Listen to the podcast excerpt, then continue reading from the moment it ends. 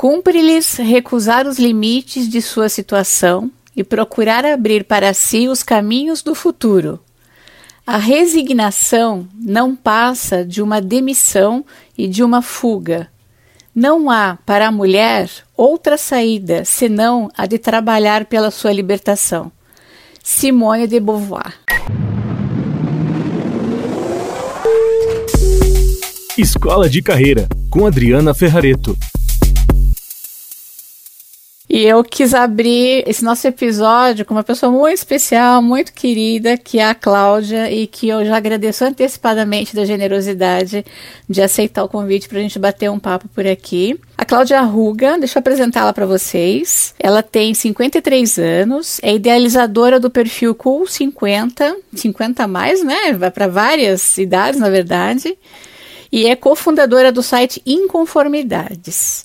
E é com ela que eu tenho a honra da gente trocar uma ideia hoje e desfrutar dessa experiência, desse bate-papo tão gostoso. Cláudia do Céu, obrigada por aceitar o convite. Que delícia ter você aqui. Eu que agradeço, Adriana. Adoro esses convites para falar um pouco dos perfis, desse movimento da mulher de 50 agora, que de dois anos para cá praticamente dominou as redes sociais. É um tema que eu amo fazer, falar e estou à sua disposição. Obrigada pelo convite.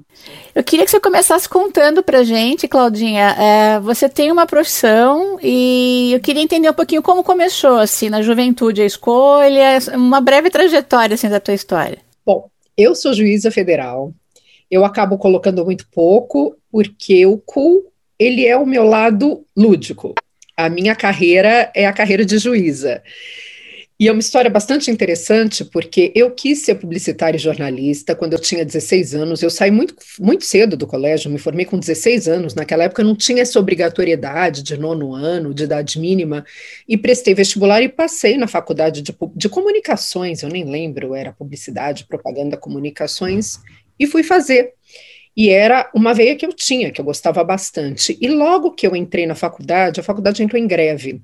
E eu vindo de um colégio de freiras, de uma família super rigorosa, nove filhos, meu pai olhou aquela faculdade em greve nos cinco primeiros meses. Ele falou assim: não vai dar certo, é, você vai tá em casa, né? 16, eu tinha acabado de fazer 17 anos e ele me perguntou por que eu não faria direito. Ele falou: faz direito, se você prestar direito, eu te dou um carro. Eu acho que seria interessante ser uma advogada. E na época eu pensei, por que não? Eu estava realmente bastante frustrada com o fato da faculdade estar em greve prestei prestei uma faculdade que ele falou só vai passar na USP, porque para ganhar um carro tem que passar na USP. e passei, ganhei o carro, que depois foi tirado. Assim não vale, né? Alguns anos depois. Eu gostei bastante da faculdade. A faculdade de Direito é uma faculdade que te dá uma cultura tremenda. É, me abriu portas, foi uma experiência incrível. A Faculdade de Direito Largo, do Largo de São Francisco é impressionante, é uma faculdade centenária, enfim. Mas eu não tinha ideia do que eu ia fazer até então. Fiz estágios em, em, escritórios e no terceiro ano eu tive o convite por uma prima de trabalhar na Folha de São Paulo como redatora júnior da Joyce Pascovitch, uhum. que ela precisava de uma redatora. Eu fiz o teste, passei. Eu escrevia bem, passei e foi uma experiência impressionante. Fiquei cinco, seis meses e na época eu engravidei. Engravidei da minha filha, quarto ano de faculdade, 20 anos, grávida, meu primeiro namorado, enfim. Então, são aquelas surpresas que a vida te traz e que todos os seus planos, projetos maravilhosos têm que ser redimensionados. E os meus foram. Eu parei de trabalhar, fiquei na faculdade, me formei, quinto ano, enfim, aí passaram, passou um ano, passou dois, eu fiz uma experiência de estagiária num banco, no Lloyds Bank na época, porque o pai da minha filha trabalhava em banco, ele achava que eu tinha futuro, eu acho que nada mais distante do que eu trabalhar em banco, imagina. Trabalhei num banco, parei de trabalhar, cuidava da minha filha, e era o que eu eu estava numa situação financeira privilegiada que me permitia cuidar da Vitória, eu já era mãe em tempo integral e eu pensei, bom, eu preciso trabalhar, eu era bastante nova, tinha 25, 26 anos, e a carreira da magistratura na época me pareceu bastante interessante. Eu gostava, era uma área do direito que me interessava, mas eu queria trabalhar justamente um período reduzido do que num escritório de advocacia. Eu já estava com a minha filha em casa e eu via aquelas minhas amigas varando noites. Naquela época era bacana você varar noite no escritório de advocacia e eu sabia que aquilo não era para mim. Eu falei, então eu vou prestar concurso. Prestei e passei. Me tornei juíza com 29 anos. Olha. Minha filha tinha oito e desde então, eu estou na carreira há, há 24 anos. Eu fiz 20, eu tinha 29 para 30, 30 anos quando eu passei. E estou na carreira há 23 anos. Poxa vida, que coisa, né? Que experiência interessante. E quando é que começou esse insight de você fazer o um Instagram? O cool. Então, aí é uma outra parte que eu digo que é o segundo ato da minha vida eu era, sou juíza federal, lidei com área criminal, fui oito anos juíza criminal, eu até fiz um post sobre isso que foi um sucesso, porque é um lado que eu não conto. Enfim, trabalhei na área criminal do aeroporto de Guarulhos, toda a parte de tráfico internacional. É bastante dinâmico, eu digo que eu trago uma experiência, e é interessante como toda essa experiência da magistratura eu vejo hoje no CU, e como a experiência do CU eu levo para a magistratura, e eu me tornei uma juíza melhor. Enfim, em 2018, minha filha passou na residência nos Estados Unidos, ela é médica, ela já tinha essa ideia de, de estudar fora, se formou em medicina aqui na Unifesp, casou e foi morar nos Estados Unidos, junho de 2018. Eu fiz 50 anos nesse ano e na minha carreira eu estou numa fase bastante tranquila. Eu trabalho julgando recursos, não sou mais juíza criminal, não fiz carreira acadêmica, não fiz mestrado, não fiz doutorado. Isso, de certa forma, me deixava com a autoestima bem baixa, porque eu pensei, bom, eu estou com 50 anos, o que, que, eu vou fazer? Eu já vejo a aposentadoria muito mais próxima agora. Antes da reforma administrativa, eu ia me aposentar com 54 anos, praticamente era o ano que vem, 2022. E aí eu pensei, eu tenho um filho de 18 que também vai embora. Eu me vi, Adriana, é, eu não digo numa depressão, mas eu me vi num momento muito delicado, sem perspectiva, a minha filha indo embora, 50 anos, estagnada, na carreira estagnada, emocionalmente estagnada, sem nenhum desafio. E eu pensei, é isso? Eu vou chegar nos 50 anos é essa minha grande perspectiva. E eu já vinha fazendo um coaching com uma amiga, Bárbara, que é uma amiga juíza federal que já tinha se aposentado e estava fazendo coaching de carreira. E ela me propôs, ela falou, Cláudia, vamos, vamos trabalhar, eu acho que você tem um potencial para pensar no que você vai fazer depois, quando se aposentar, se é que se aposenta. E ela fez uma espécie de, de eu era uma espécie de discípula dela, ela também estava começando como coach, e eu fiz um ano e meio sem grandes compromissos, e o interessante disso é que acusava sempre apontava para comunicação. Comunicação.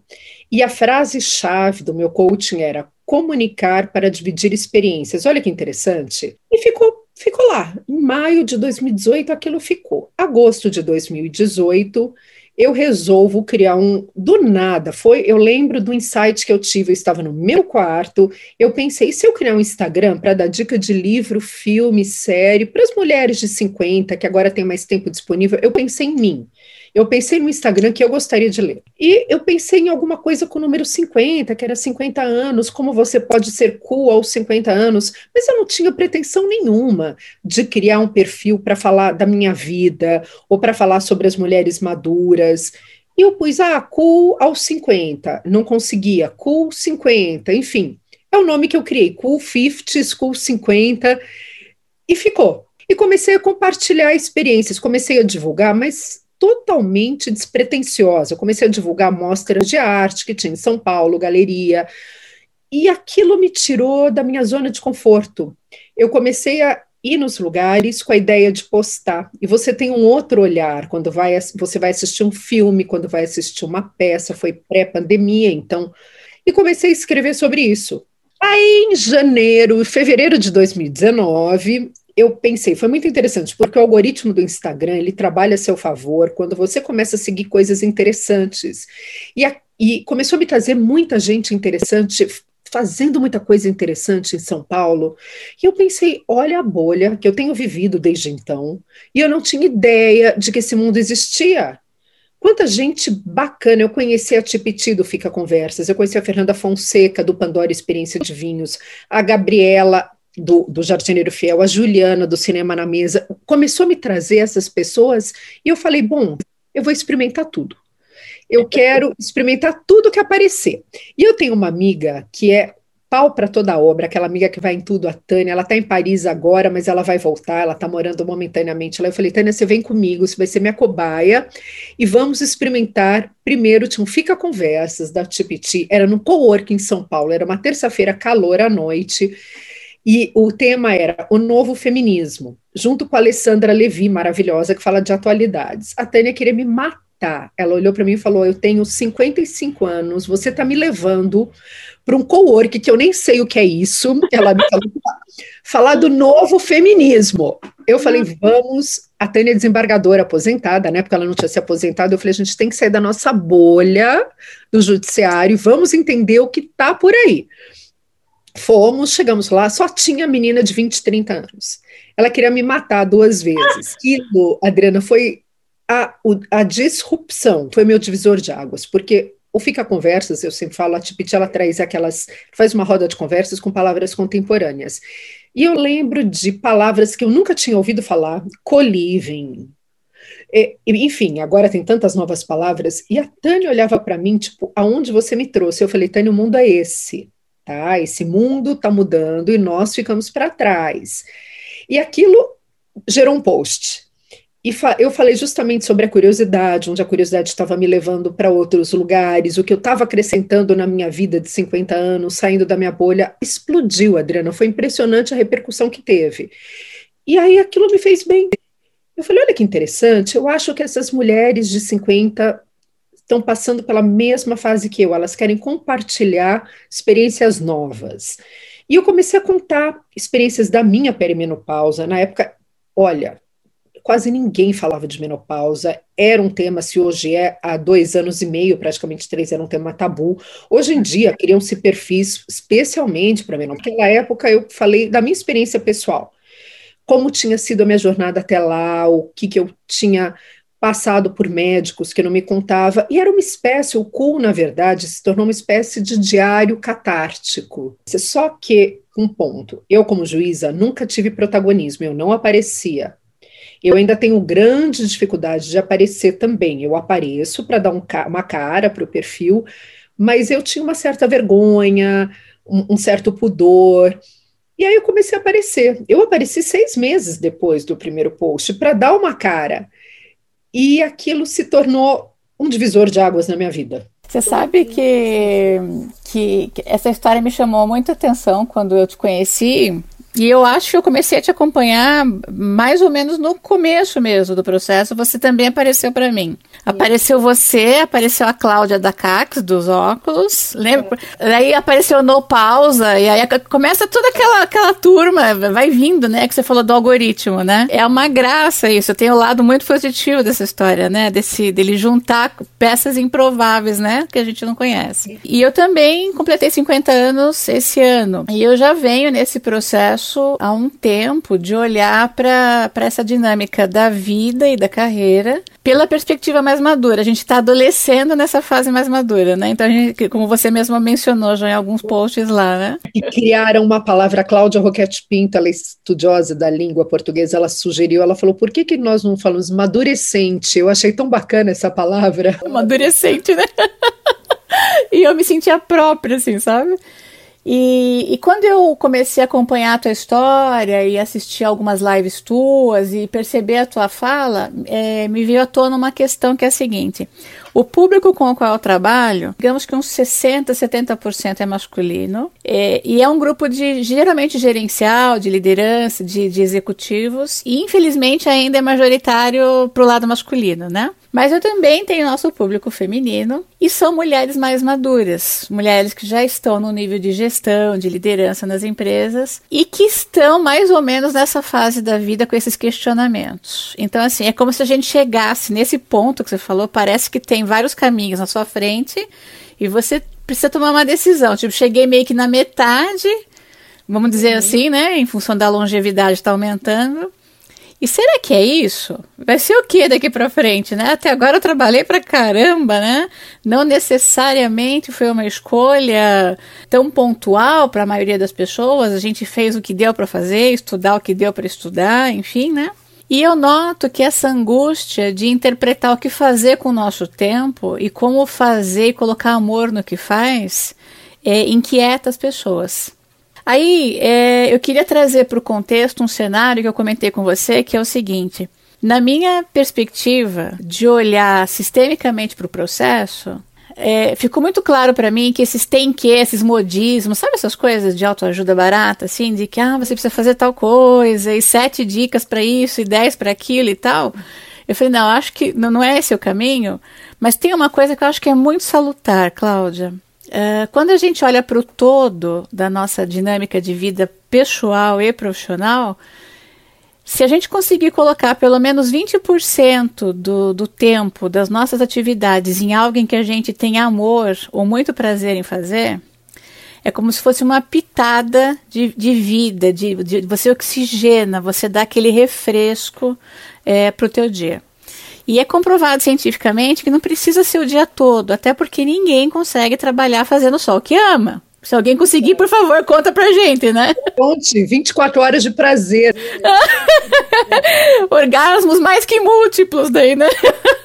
Com trabalho, pensa. E eu brinco que eu gosto de dar aula, mas detesto corrigir prova. Eu gosto de dar palestra, detesto ficar indo de aeroporto de um lugar para o outro. Então, assim, a gente não faz só o que gosta o tempo inteiro, né? Mas se a gente conseguir colocar no nosso dia esse respiro de fazer alguma coisa que de fato faça sentido, que tenha conexão com aquilo que você intui que é bom para você, é, dá esse vigor, né, para as pessoas. Então, assim, você contou que foi uma coisa não programada esse negócio do Instagram, mas me parece que essa pitada de alegria, de energia, de dinamismo que você colocou no seu cotidiano, não é isso? Muito. Eu digo que não foi programada porque eu, quando eu criei o perfil, eu não tinha essa ideia vou conversar com as mulheres maduras. Realmente foi uma coisa muito intuitiva. Eu já gostava do Instagram na época, eu, eu sou uma pessoa muito curiosa, Adriana. Eu gosto de novidade. Tem o, aquele termo que eu adoro, lifelong learning, e eu adoro aprender coisas novas o tempo inteiro, ainda que me desafiem muito. Eu gosto, e eu também sou uma early adopter, eu gosto de novas tecnologias, novas, eh, novos aplicativos, isso me instiga, e eu acho que isso te traz uma conexão com a modernidade, e quanto mais novidade, você se adapta à realidade e você se dispõe a aprender. Isso te traz um novo refresco também. E na época, eu lembro que eu já, eu já gostava do Instagram desde 2013, mas eu sempre busquei seguir coisas que me acrescentassem é, livrarias com lançamento de livro, pessoas interessantes. E quando eu entrei nesse mundo do Instagram para começar a escrever, eu redescobri isso que eu acho muito interessante, que eu sabia escrever era um lado meu que estava completamente adormecido. Aí você me pergunta, ah, você é juíza, você escreve? Eu não escrevo mais, porque agora eu estou numa área da justiça totalmente digitalizada, eu julgo recursos. E como a matéria é uma matéria bastante repetitiva, a minha redação ficou muito engessada, ficou uma redação formal. E eu tenho uma redação muito mais intuitiva. Eu gosto de falar sobre o que eu estou sentindo, o que eu estou experimentando. E eu não imaginei que aos 50 anos eu pudesse restabelecer isso que eu gostava tanto. Aquela experiência do jornal, você escrevia assim, né? Exatamente. Eu escrevia muito bem na faculdade, eu escrevia muito bem, eu sabia enrolar. Eu, sempre, eu não sei se isso é uma qualidade ou um defeito, mas era o seguinte: você me dava um texto, eu podia não saber muito, você me dava um tema da faculdade, um tema da matéria, e eu falava, hum, eu não sei, talvez, mas eu sei escrever bem, eu sei enrolar. Eu gosto de ler, eu sempre fui uma super leitora, eu brinco que eu até lia bula de remédio, e, e, e esse, essa minha característica da leitura, do, de compartilhar, ficou totalmente adormecida. Claro, eu escrevia durante a carreira, eu lia durante a carreira, mas era um assunto específico. E eu tenho um outro lado, que eu gosto das novidades fora o mundo jurídico, e foi justamente através do meu perfil que eu pus para fora isso. E coincidiu, a Vogue me chamou, a Cláudia Lima, na época era editora da coluna Sem Idade, me chamou para escrever no começo de 2020. Eu comecei a escrever para a Vogue, escrevi, acho que nove, dez artigos, e veio a pandemia, veio aquela questão emocional, enfim, todo mundo se, se atrapalhou, eu deixei de escrever, a Cláudia também saiu, mas essa pincelada me trouxe um refresco, como você falou. Eu falei: caramba, olha esse meu lado, que não é o meu lado de trabalho, não é a minha carreira, mas se tornou um hobby que eu vou te falar, consome praticamente o meu dia, fora o meu tempo de trabalho, é um hobby que eu estou totalmente integrada. Que interessante, né? Você sabe que hum, existe um termo que a gente usa para entender. É, tem, tem, uma forma que tem um instituto chamado Gallup é, nos Estados Unidos que ele mapeia de maneira hum, bastante contundente, com embasamento científico muito relevante. Eles entrevistaram, se eu não me engano, 33 milhões de pessoas para identificar como são as sinapses e como é que a gente interpreta o mundo lê o mundo. E cada pessoa tem a sua singularidade, visto que essas sinapses se formam de uma maneira muito singular, muito particular. Tem a ver com várias camadas, como você foi criada, como você interpreta os fatos, né? E aí, quando a gente tem mais ou menos 17 anos de idade, o cérebro ele faz uma poda sináptica, como se ele cortasse os galinhos mais fraquinhos, menos usados. E aqueles troncos sinápticos mais grossos, olha que bonito isso. É tipo assim, a sua árvore neuronal, ela é só sua, é o seu bonsai aí da vida, que dá para você uma lente de percepção de mundo muito singular. E aí, é como se fosse uma autobahn, aquelas que eles falam da, da Alemanha eu não conheço, mas aquelas autobahns com várias pistas sem buraco que você corre e vai. Essas autobahns do seu cérebro são esse jeito, por exemplo, é, posso dizer em relação à leitura que você tem, esse gosto pela curiosidade e tudo mais. Ouvindo você falar, me parece que tem muita relação, que é uma das tuas autobans aí, é essa questão da curiosidade. Só que olha que legal, quando a gente tem muito input, a gente também precisa ter o output, né? Porque senão, você imagina como é que é uma entrada de mu... Só pelo olho arregalado eu já vi. Não, meu marido sempre brinca que minha vida melhorou, meu relacionamento melhorou quando eu criei o um Instagram. ele não achou ruim, foi o contrário. Não, toda essa criatividade, minha cabeça, ele fala que eu era um fio desencapado. Porque eu tenho muita energia. E, e, e, minha cabeça roda exatamente como uma autobahn. E eu descarregava, coitado, nele, entende? Santo Instagram. Eu acordava final de semana já com uma ideia para a gente fazer um programa e duas horas depois eu já mudava completamente, três horas depois eu já mudava. Ele falava assim: Meu Deus, sossega! Mas você canalizou isso agora, né, para esse processo criativo. E você sabe o que, que eu gosto de pensar? Que criatividade não é criar uma coisa absolutamente nova, mas é fazer o que você está fazendo, é ligar Lé com Cré. Sabe quando você lê o um negócio numa revista, numa bula de remédio, ou você viu numa obra de arte, ou você escutou numa música, ou você viu num filme, e você consegue juntar as coisas. Eu percebo quando você faz aqueles resumos nos stories do Instagram, que você coloca filmes, vídeos, músicas, aí se é, é para falar de cabelo, depois se é de dança, de, enfim, eu, né? Isso é de uma criatividade, porque você justamente está tendo essa visão mais sistêmica, né? Então, olha como você empresta para gente a lente do teu óculos. A gente consegue ver o mundo a partir do seu olhar. É, é bastante interessante. Eu percebo que, é, às vezes, os meus stories, eu olho e falo assim, gente, parece um computador que tem 200 abas abertas e uma música tocando e você não sabe onde. Eu já tentei as, fazer um storytelling dos stories, às vezes eu consigo fazer, mas eu acho que o story é interessante, essa dinâmica, porque ele tem um tema e às vezes é que me, o que surge ao longo do dia que eu acho relevante para aquele determinado momento. E ainda bem que ele some em 24 horas, porque ele pode se tornar uma bagunça, né? Mas eu acho bem interessante, porque olha que coisa interessante que está acontecendo agora, olha que interessante que eu vi. E é justamente o que você falou, é a minha forma de enxergar. Outras pessoas podem usar um óculos semelhante, mas a lente delas é de outra cor. E eu acho legal quando a gente vê na diferença do outro em relação a nós a complementariedade. Então, quanto eu preciso de você para me completar num processo de uma equipe, de, de um trabalho, do seu site em conformidades, você lá com os teus colunistas lá, né? Vocês se complementam, não é assim? Que, conta um pouquinho do site lá pra gente. Na verdade, é, vem todo um processo pandemia, começo de 2020, eu conheci a Miriam do No Pausa. A Miriam também escrevia para Vogue e nós nos conhecemos online, porque a Miriam mora em Buenos Aires, não tinha vindo para São Paulo, e a gente começou a trocar ideias.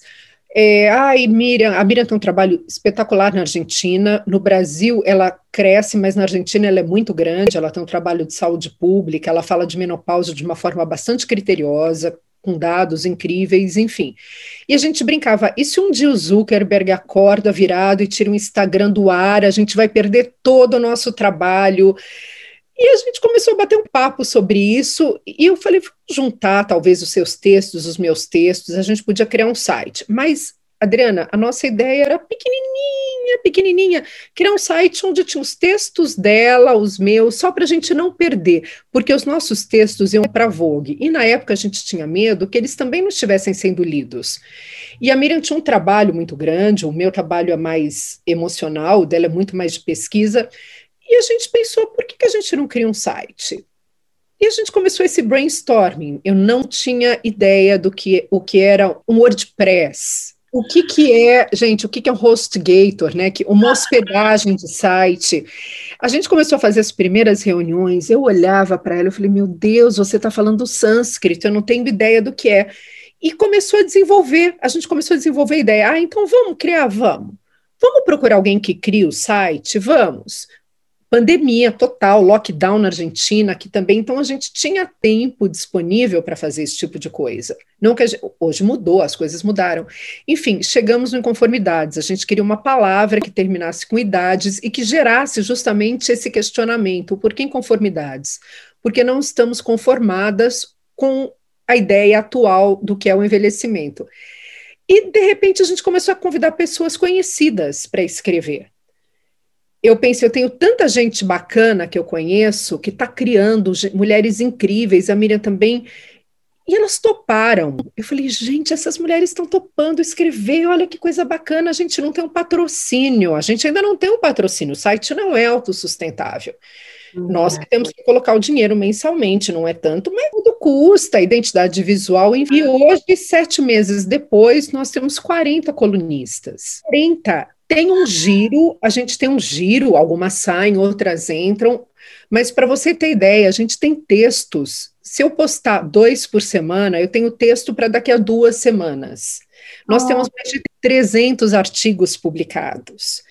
E assim, e são mulheres de 48, 49 anos escrevendo para mulheres dessa fase. Eu acho muito interessante porque a gente fez uma pesquisa e a gente não encontrou nenhum site semelhante a esse. Então, tem textos muito autorais, de mulheres passando pela maturidade, o que é você namorar novamente depois de separar os 50 anos, como é a sua experiência com a menopausa, o que é ter uma pele menopáusica, o que é ter falha do cabelo.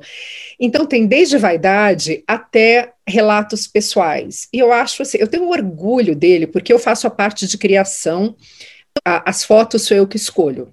A Miriam dá as pautas, eu também dou, e a gente tem o André, que é o nosso braço direito, que é quem lida com os colunistas e quem baixa os textos, porque senão não faria mais nada. Porque organizar os textos não é fácil, e conversar com as colunistas. E eu acho ele maravilhoso. Eu, eu tenho uma. É, eu, eu olho para ele e falo, gente. E aí me perguntam: ah, mas você tem o CU e tem conformidades. Eu falei, são coisas diferentes. O CU é o meu CPF, o inconformidades é o meu CNPJ. Aí eu penso, bom, se eu me aposentar como juíza, para onde eu vou?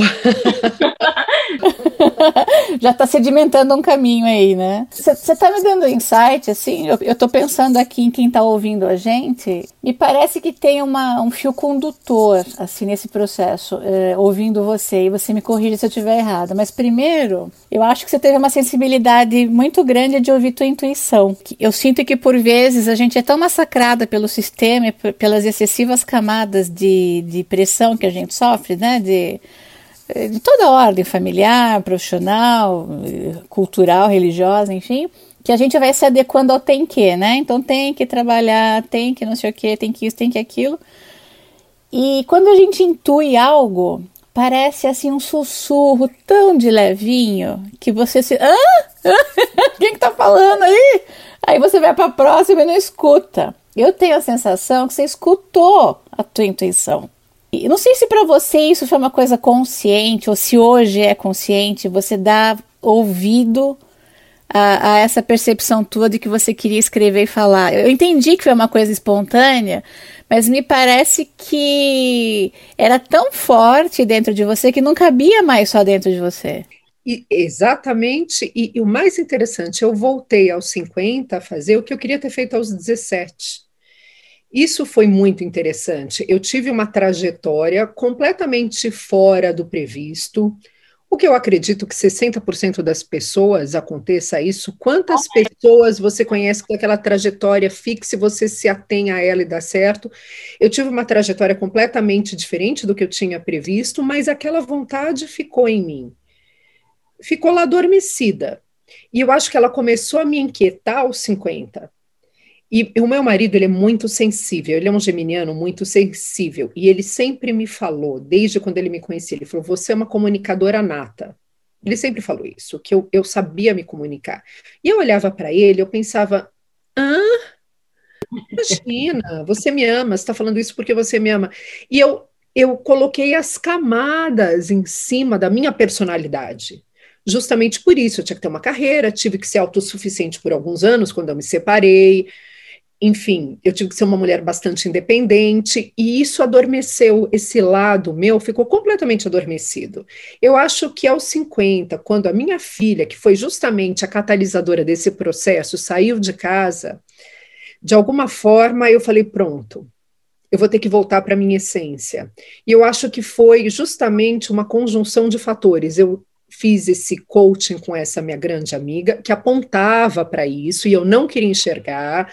O meu marido me falando, eu acho que aquele momento eu falei, bom, eu não falei, eu intuí, né? Eu intuí e aí eu tirei, fui tirando desde então as camadas, como eu ainda estou tirando as camadas, Adriana. E, eu, e é muito interessante, ainda que não me dê um retorno financeiro, que realmente não me dá, eu faço por puro prazer mesmo. E já me perguntaram, mas você não ganha com isso? Eu falei, não. Quem sabe eu vou ganhar com isso, mas nunca foi, não era pelo menos a minha ideia inicial. Eu dei vazão à minha essência. A minha essência está aqui. A minha essência é o cool, é o inconformidades e mudou a minha vida. Eu jamais estaria conversando com você aqui se não fosse o cool. Qual seria a probabilidade da gente se conhecer? Juíza? Não. O meu mundo era muito restrito é essa, essa opção que eu fiz pela minha intuição também, pela minha escrita, me abriu oportunidades que eu jamais teria imaginado. Eu acabei conhecendo pessoas interessantes, fazendo cursos interessantes, tendo convites interessantes. Até meu marido olha para mim e ele falou: a nossa vida deu uma guinada impressionante. Eu comecei a agregar coisas muito interessantes. E quando você fala, eu penso, e não foi um movimento é, interessante, isso foi um movimento intuitivo. E eu queria pontuar muito isso, porque eu sei que você já leu e eu já vi você com, com a capa do livro na mão do Mulheres que Correm com Lobos, da Clarissa Píncola. Você sabe que eu li esse livro quando eu me divorciei do meu primeiro casamento e eu tinha 33 anos. Acho que com a maioria, né? A gente tropeça nesse livro, né? Impressionante. Eu, quando eu converso com as meninas, eu falo, gente, a gente tropeça na Clarissa, né? Impressionante isso.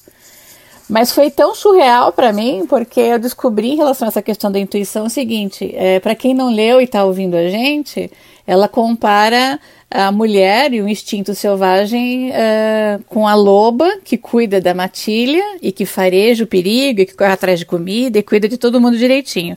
Só que quando ela adoece, ela perde, a primeira coisa que ela perde é o faro, ela se afasta do grupo e por não sentir cheiros ou não ter força, né, para cuidar de si mesma e da turma toda, ela vira presa fácil do algoz. E aí, uh, nós mulheres vamos perdendo o faro de farejar aquilo que é bom ou não. É, é, como se nos submetêssemos a migalhas, por estarmos tão enfraquecidas, com a alma tão enfraquecida, né? E quando eu li aquilo, foi catártico também para mim, porque eu venho de uma história de, de, de, violência doméstica, na época não tinha lei de Maria da Penha, de sequestros em São Paulo, assaltos e muita violência física.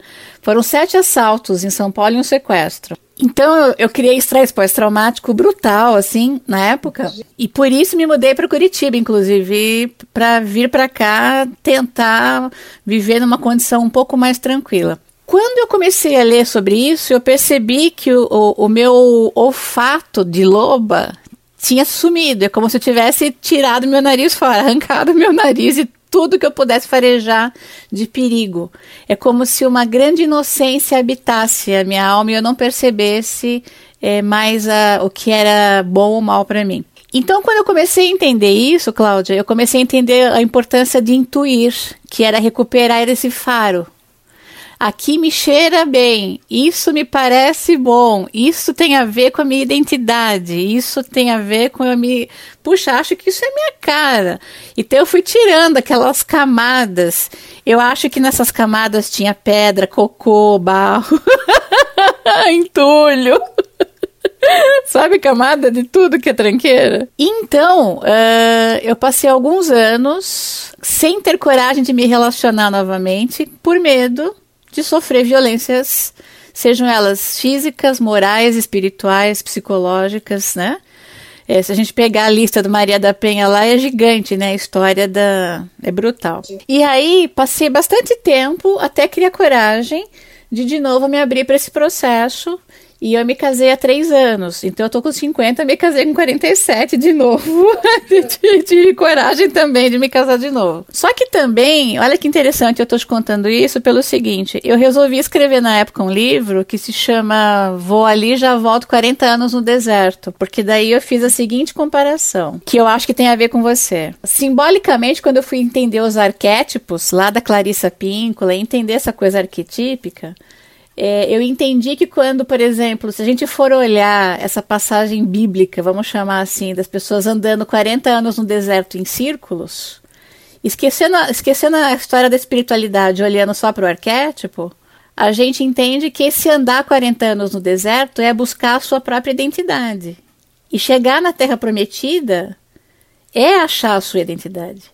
Então, você anda em círculos quando você não quer dar voz ou escutar é, o que a tua, a tua intuição diz a respeito de quem você é. Então, por isso eu digo que acho muito bonita a tua trajetória, porque seja ela startada por tua filha ter saído de casa, tua história como juíza, tu, tudo isso mais um pouco, mas fez você sair desse deserto de uma certa forma é, árido e às vezes um pouco é, inóspito para gente, para caminhar para a tua terra prometida, que não é uma terra paradisíaca, mas é o teu lugar que tem a ver com a tua identidade. Então eu acho assim muito, muito legal esse processo.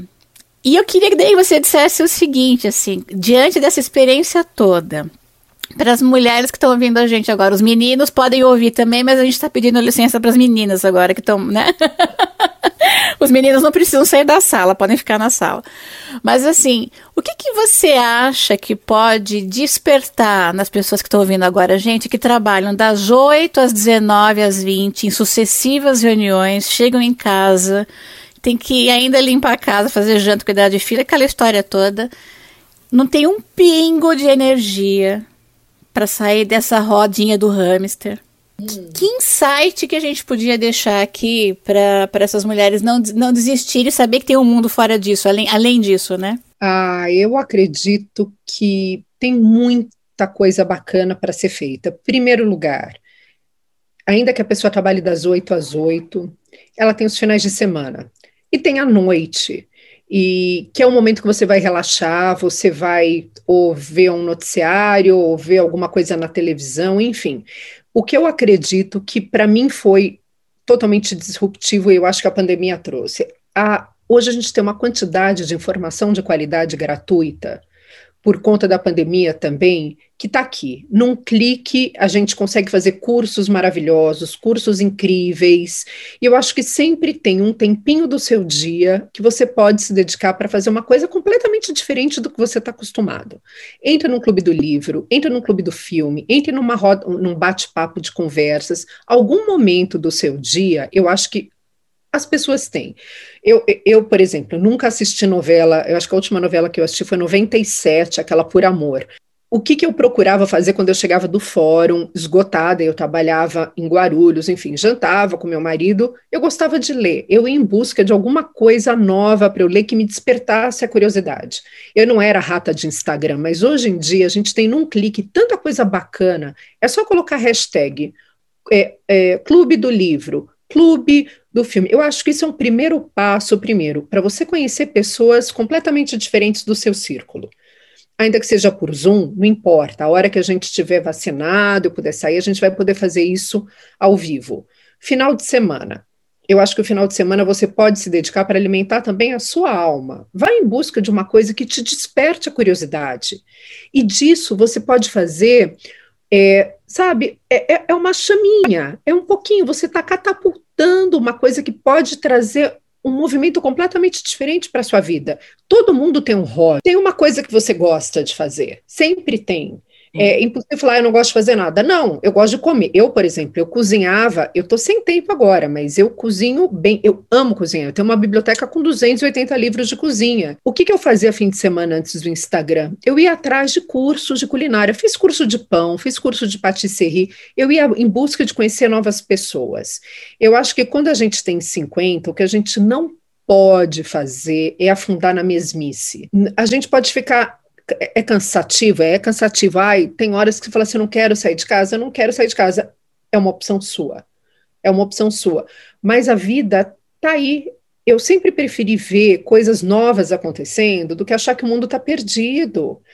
Quando a gente teria a opção de ter, é o que eu te falo, cursos impressionantes, workshops maravilhosos, tem umas meninas incríveis dando curso de comunicação não violenta. Eu, para você ter uma ideia, minha mãe está com 78 anos.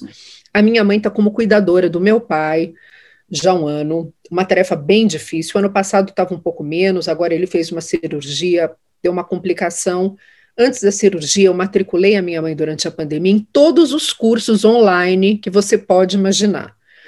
Por, eu falei para ela, eu falei, você é muito nova para ficar do lado do papai, bordando, tricotando. Eu coloquei ela em tudo. Ela participou de curso de comunicação não violenta, roda de conversas de palavras contemporâneas, visitas virtuais a museu com mania de museu. E isso para ela foi muito interessante. Conhece gente nova. Eu, eu realmente não acredito que a gente esteja tão esgotado energeticamente que não dê tempo para a gente fazer o que gosta. E, e, acho que essa, essa coisa que você trouxe da, do conhecer novas pessoas, de não isolar no seu mundo, porque isso também vai mutilando qualquer possibilidade que você tenha. São as suas relações, são as pessoas que você conheceu escrevendo, é, enfim, olha como que essas pontes foram ligando pessoas interessantes e o projeto se tornou tá tão, tão vultuoso dessa maneira, né? E essas pessoas se conheceram, é muito interessante que eu tenho colunistas, amigas que não conheciam as outras, já estão fazendo happy hours virtuais, sabe? É uma tribo, eu acho muito interessante essa oportunidade que a gente está tendo nesse exato momento. Óbvio, daqui a pouco a gente vai sair da telinha, espero, e vamos ter eventos. Melhor ainda, a gente vai compartilhar e também vai continuar usando esse instrumento. Por exemplo, você em Curitiba, eu em São Paulo, a gente está tendo essa oportunidade. O que eu me recusei a fazer até os 50 anos é ficar paralisada e falar: ai, tá bom. Ah, tá bom, cheguei até aqui, tá bom. Não, para mim não, não, não, não, estava bom. E, e, uma coisa que eu acho bastante interessante: não precisa de grandes investimentos. Sim. Tem muita coisa boa, gratuita gratuita, e enfim.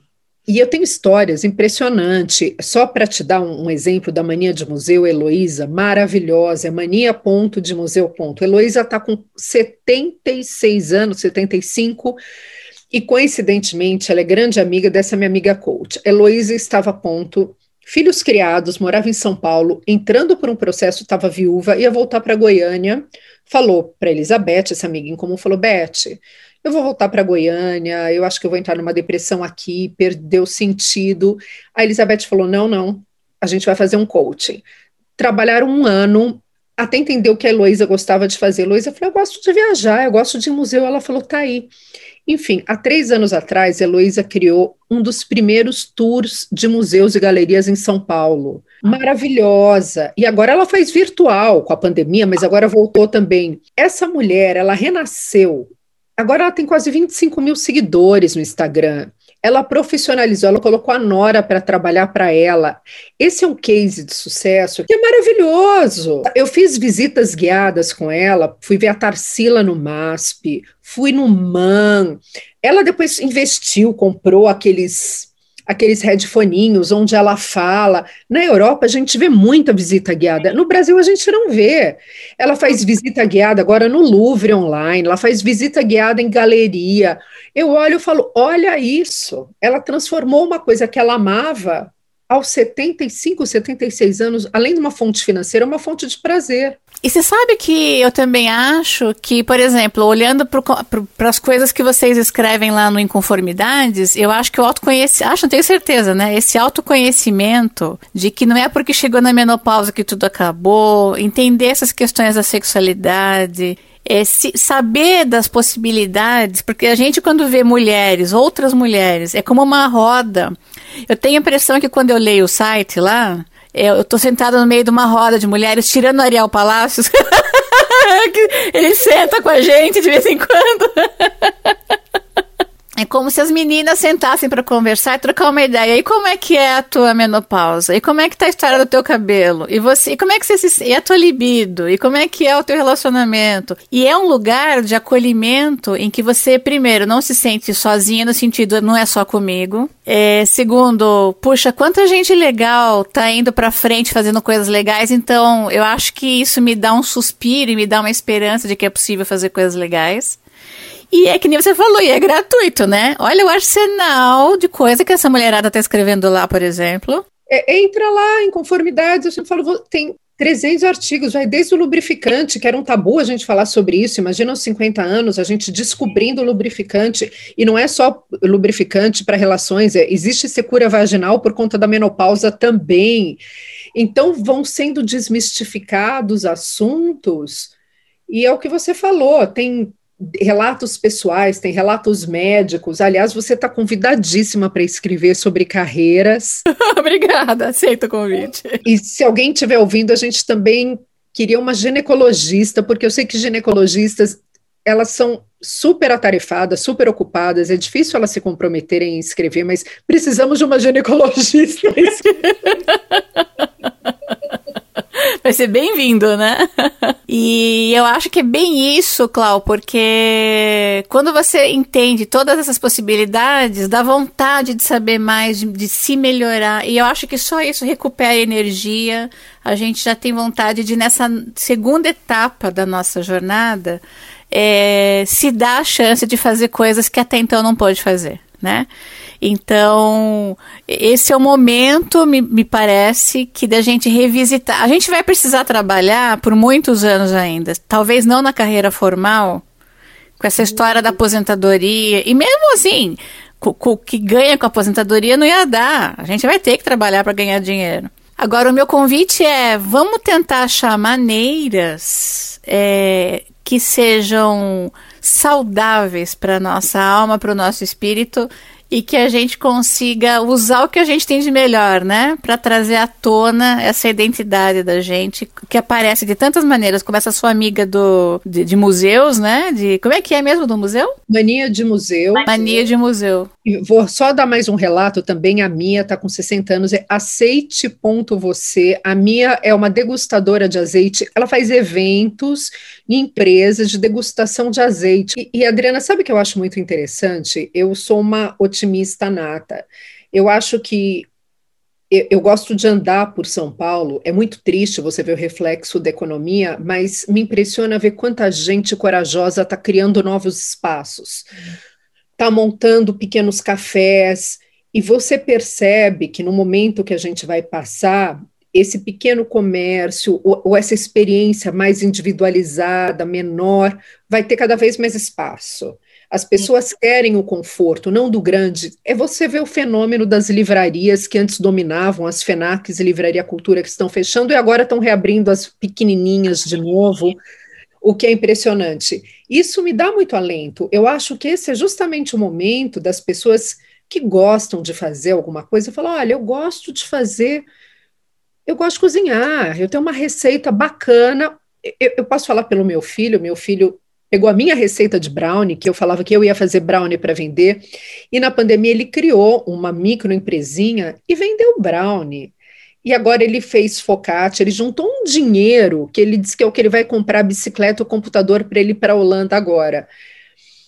Então eu acho assim, tem muita oportunidade. A gente ainda vive num país que a economia pode estar esfacelada, mas é um país de oportunidades.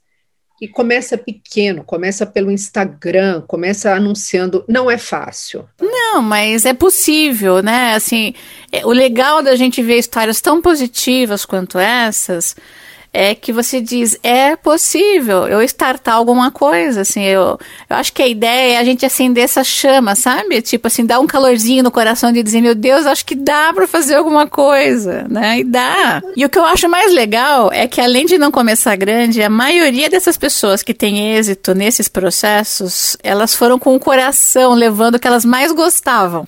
Então, isso prova o seguinte, né? Pra gente ir fechando, eu quando eu fui visitar o Museu de Nova York, o Museu de História Natural, tinha uma sequoia cortada, assim, bem grande. E o tronco, o tronco da sequoia com os anéis, né? E do lado uma sementinha tico-tico, assim, né? Bem pequenininha, que era semente de sequoia, né? Eu falei, meu Deus, como é que pode uma sementinha ser tão pequenininha e virar uma das maiores árvores do mundo? Aí eu fiquei pensando, dentro da semente, o potencial de ser sequoia está lá. Só que depende de onde essa semente vai cair. Se é num, num, terreno inóspito, pH ácido, sei lá qual é a condição da terra que tem que ter. Mas o fato é, se a semente cair no solo certo e for regada, ela vai virar uma sequoia. Não vai virar bambu, não vai virar pinheiro. Ela é sequoia. Então isso me faz acreditar no seguinte: nós nascemos individualmente com potencial. Todos nós. Se a gente vai virar sequoia ou não, evidentemente que tem a ver com circunstâncias da vida, né? Que as pessoas estão expostas. Mas para quem hoje está em condição de poder olhar para esse processo e, e, querer fazer a manifestação disso, desse potencial, eu acho que é hora de trazer à tona isso, né? Dicas da Adri. Querida Cláudia, a gente costuma terminar o nosso episódio pedindo dicas. A senhora é a rainha das dicas de livro, de filme, de série, assim. O que você acha que é bem legal? Pode ser coisa assim esdrúxula, estranha, o que você quiser. Eu vou dar uma dica de livro. Olha, eu tenho tantos livros aqui, mas tem um livro que é meu livro do coração. Eu sempre falo dele, vira e mexe. É um livro da Isabel Allende que chama Soma dos Dias é a biografia dela. É ela sempre relatou ficção ou não ficção, e a soma dos dias ela conta a história dela. Começa com a morte da filha, né? O que, que aconteceu, porque ela conta num dos livros Paula.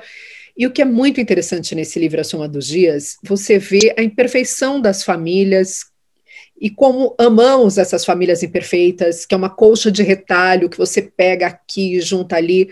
Eu acho esse livro dela que tem que ser lido, relido, lido, relido milhões de vezes. Eu acho, fica aqui minha dica de livro, A Soma dos Dias, de Isabel Allende, maravilhosa. Aí eu tenho tantos. E tem agora série, eu tenho de A a Z séries, mas eu estou assistindo uma, Adriana, agora, que demorou para eu pegar, mas eu estou completamente obcecada na HBO, a Succession. É uma série que ganhou os Emmys no ano passado, eu acho que pela pandemia ela ficou meio prejudicada, não falaram muito, é, é, é para quem tem HBO, depois do, da Netflix. Succession é uma das histórias mais brilhantes que eu já li, que eu já vi. Ela começa difícil, parece que ela é meio estereotipada. Aí eu falei, ah, eu vou dar uma chance. Aí eu ouvi um podcast da Tati Bernardi, que eu adoro, na Folha de São Paulo, chamado Meu Inconsciente Coletivo, que ela disse que ela era obcecada pela série, ela já tinha assistido seis vezes cada temporada. Aí eu pensei, bom, a Tati Bernardi é brilhante, vou dar uma chance. E olha, é shakespeariana. A construção dos personagens, a história de uma família, assim, multibilionária, dona de um conglomerado de mídia gigantesco, as relações de poder entre os membros da família. Então, ele é o pai que construiu, ele é totalmente inspirado no Murdoch, que é o, o Midas da mídia, e os quatro filhos é uma relação de poder e amor, de família, como essas relações permeiam a família, é brilhante, brilhante, brilhante. Eu assisti a primeira temporada, assisti a segunda, voltei a assistir a primeira com meu marido e a gente está assistindo a segunda de novo. Então, para quem quer uma série profunda, ela é shakespeariana. Succession HBO, é, eu acho assim a melhor, uma das melhores que eu já assisti. Agora tem uma mais levinha, que é o meu Rivotril, que quando eu estou deprimida, quando eu preciso rir, é o Modern Family no Netflix, é para rir alto. Sabe aqueles dias que você chega e fala, não quero, ah, essas são as minhas queridinhas do momento. O que a gente pode fazer é o seguinte: a gente pode sugerir o endereço. Vamos deixar o endereço do Instagram e do Inconformidades, porque lá também você coloca, você tem nos destaques, né? Vários filmes, né? Passa pra gente o, os, os teus endereços, os teus perfis aí. O meu perfil de Instagram, o que eu brinco, o meu CPF é o cool, C-O-O-L, cool50S, que é cool 50s e tem o inconformidades, que é o inconformidades underline, é, arroba, né, underline inconformidades, que ele te leva para o site. O site é inconformidades.com. O, o Instagram do Inconformidades eu posto direcionando para o artigo do site. Ele ah. fala um pouquinho, mas olha, hoje tem a matéria da Adriana, olha, hoje tem a matéria da Cláudia, então ele te direciona. Então o site é www.inconformidades.com e o meu perfil é cool50s. Lá eu dou dicas de livros, de filme, de série, de trilha sonora, enfim. Não, é maravilhoso. Por favor, acesse porque é muito, muito bom. E se alguma ginecologista estiver nos ouvindo, também, por favor, se manifeste e mande mensagem pra gente, né?